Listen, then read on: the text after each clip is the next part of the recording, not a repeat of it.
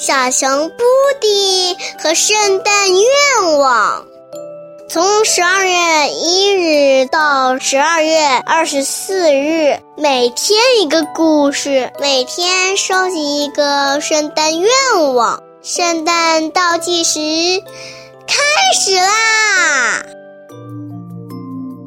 十二月十二日，布迪来到了一座小村庄，村口站着一只大公鸡。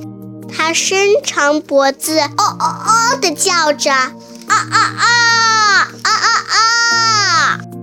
哦哦哦，我们亲爱的布迪来了，哦哦！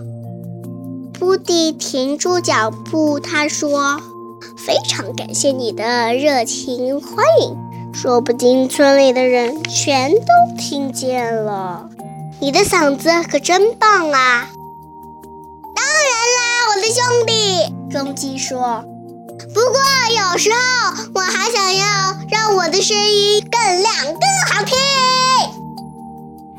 或许你得吃点白垩土，听说吃了它，嗓子会变得更亮、更好听。”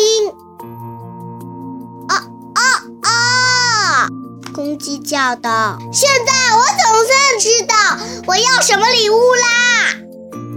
我也知道了，布迪说着，拿出铅笔，在信上写道：“公鸡想要一块白垩土。”今天就讲到这里啦。白垩土是我们通常所说的石灰的主要成分，在一些童话中有吃白垩土嗓音变细的说法。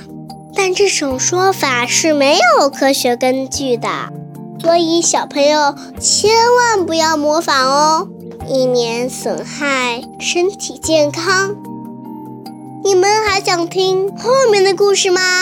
欢迎大家明天继续收听哦！哈哈，再见。如果你还想听我们的更多的故事，欢迎大家关注微信订阅号。家宝妈妈讲故事，我在那儿，我等着你哦。